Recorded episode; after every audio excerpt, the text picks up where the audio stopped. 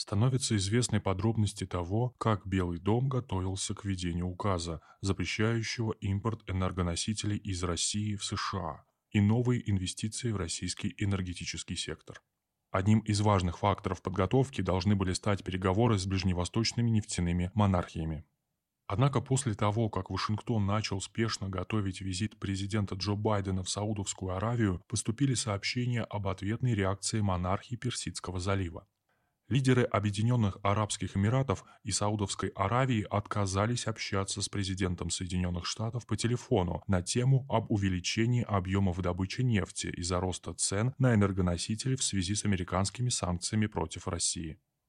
Как сообщает газета Wall Street Journal, шейхи Саудовской Аравии и Объединенных Арабских Эмиратов предъявили свой список требований американцам, а, которые хотят от монархии получить публичную поддержку позиции США по Украине, и, что более важно, решить проблему с ростом цен на нефть.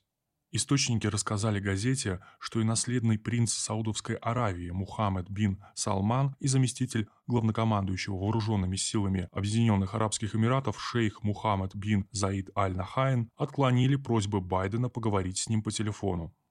Эр-Риад, как отмечает Wall Street Journal, требует от Вашингтона поддержать его операцию в Йемене, помочь с мирной атомной программой и предоставить правовой иммунитет принцу Мухаммеда который сталкивается в США с судебными исками, в том числе по поводу убийства в 2018 году обозревателя Вашингтон-Пост Джамаля Хашаги. Объединенные Арабские Эмираты солидарны с обеспокоенностью Саудовской Аравии по поводу сдержанной реакции американцев на недавние ракетные удары повстанцев, хусситов в Йемене по силам ОАЭ и Саудовской Аравии. А ведь еще недавно Байден называл Саудовскую Аравию государством-изгоем, пообещав заставить ее заплатить цену за нарушение прав человека.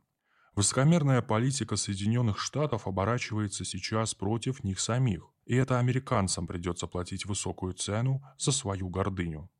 Wall Street Journal также отмечает, что после того отказа обоих ближневосточных лидеров от общения с главой Белого дома, они на прошлой неделе провели переговоры с президентом России Владимиром Путиным. Тем не менее, во вторник, 8 марта, президент Байден все же подписал указ, запрещающий импорт энергоносителей из России и инвестиции в российский энергосектор.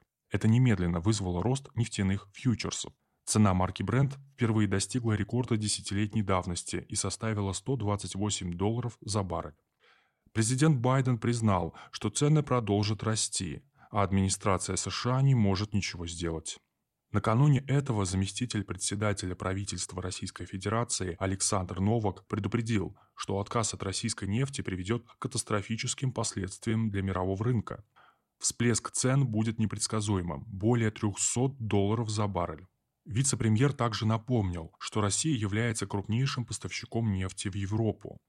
Европа потребляет более 500 миллионов тонн нефти. Из них 150 миллионов тонн или 30% поставляется из России, плюс еще 80 миллионов тонн нефтепродуктов. По словам Александра Новака, Россия готова к самому худшему варианту. Если вы хотите отказаться от поставок энергоресурсов из России, пожалуйста, мы готовы к этому.